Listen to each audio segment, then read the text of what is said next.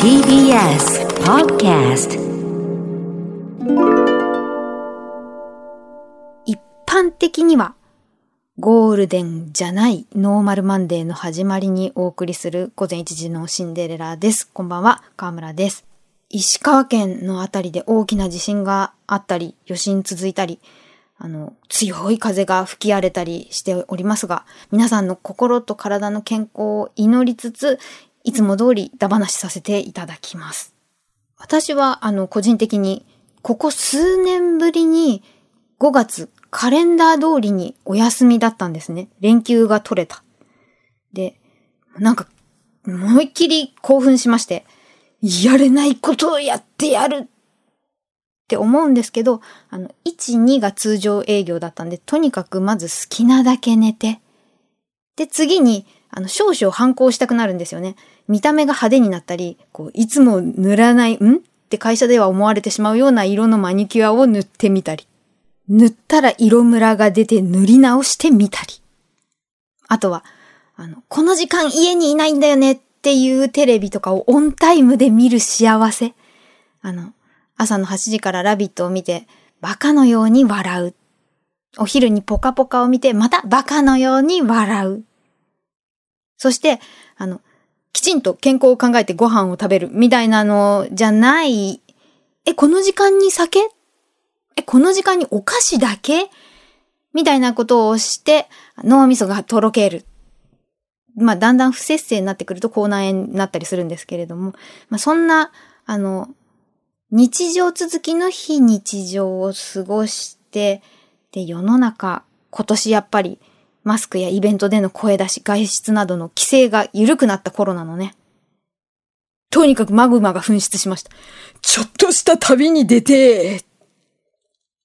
言っても、あの、お墓参り行けてなかったっていうのと、お参りがしたい神社があった。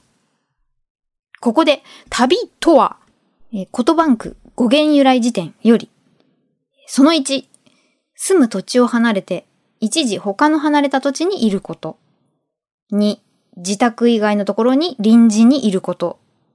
なんてことが旅の意味。で、えー語源には数多くの説があり、古くは遠い土地に限らず、住居離れることをすべて旅と言った。で、この旅は多くの危険にさらされる苦しいものと考えられていた。あとは、別の地で過ごすことから、旅の字が、えー他人の他に日とか、外って書いて日で旅だったり、えー他の家で調理したものを頼る意味で旅、あの、他人の日ですね、旅。で、食物をもらうっていう意味で、えー給食の給で食べが由来なんじゃないかとも考えられていると。思ったより語源が幅広かった。そして、あの、旅の意味。コトバンクさんのさっき言った意味の下のところに、2015年にこれ小学館ですかね、が実施したあなたの言葉を辞書に載せよう2015キャンペーンで旅がお題で、その投稿から選ばれた優秀作品がいくつか載ってたんですね。その中で私の心におうってヒットしたものが、まず、浩平さんの旅の意味。行くときはウキウキ、帰ってきたときはクタクタ、でもまたワクワクしてくるもの。この方、旅を愛してますね。っていうのが伝わってくる。次、ミミさんの心に栄養をくれるもの。これもなんかジーンときます。で、一番もうこれ、このまんまじゃない、私この人が首相の国に住みたいぐらい思ったのが、大輔さんっていう方の旅の意味。えー普段の生活とは異なる環境に身を置き、人と出会い、その土地特有の空気に触れることによって新しい価値観や視点を得ることができ、これまでの自分を振り返り、これからの自分への活力となるきっかけを与えてくれるもの、もう、ドンピシャじゃないですかこの前半の人と出会い、その土地特有の空気に触れるっていうのが、あの、現地の人とっていうんじゃなくても、今回私もありました。こう、すれ違いざまに。とにかくつぼ焼き食べれば一緒。それな、みたいな、あの、ザ・野郎の二人旅的な会話を聞いたり、あと、お夕飯食べに入ったお店がタッチパネル式の注文方法で、で、向こうの方で男の人がわーって、店の厨房にすごい勢いで、すいません、エビフライ間違えて注文してしまったんですけれども。って言ってて、はい、4番エビフライキャンセルです。エビフライキャンセル、エビフライ4番キャンセルです。ワンワンワンワンワンワンってこだましていくとかね。こういうのも久しぶりだなとか思ったり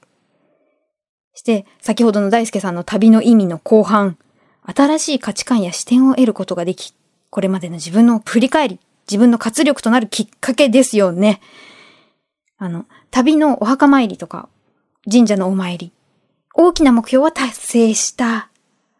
で、座席指定を取った帰りまでちょっと時間ある。で、いつも行かないような神社のお堂も行ったりして、すっきりしたですけど、こう、やれ、あの人にこういったお土産買おうとか、どうせなら名物もう一つ食べて帰ろうか何分までに済まして何分まで買い物して帰りがけに、これじゃいつもの心の中と頭の中と一緒じゃん。はたと気づきましてですね、取っ払って、うわー海岸に走ってて、全部空っぽにして、ぼーっと数分海を眺めてきました。こう、キラキラ光る水面を眺めながら、あの、すぐこう旅でも何でも失敗したくないって気張っちゃうんだよな。もともとなんで旅に出るかって言ったら日常を忘れるためだったじゃないかと。なのにまた分刻みで予定を詰め込んで損しないようにとかね。で、あと不具合。うまくいかないこと。ハプニング。含めてすべて旅だった。そう。もうなんか旅感が鈍ってんなーって思って。それにしてもその枠を取っ払って楽しむ覚悟と体力がやっぱり必要なんだなですとかね。どんなに大人数で旅に出ても、あの露天風呂の中入ってる時とか、庭にちょっと出るとか、自分が浮き彫りになる一人没年ってするような、